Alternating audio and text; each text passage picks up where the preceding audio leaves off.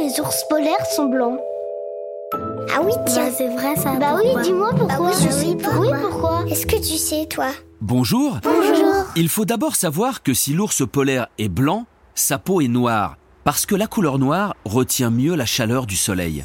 Et comme l'ours blanc vit sur la banquise où il fait très froid, il a besoin de se réchauffer. Mais sa peau ne suffit pas à le réchauffer. Il lui faut donc aussi des poils, et plein de poils.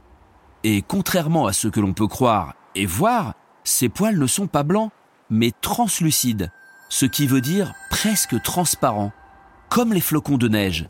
Et c'est la lumière et la manière dont elle se reflète sur les poils qui les fait paraître blancs.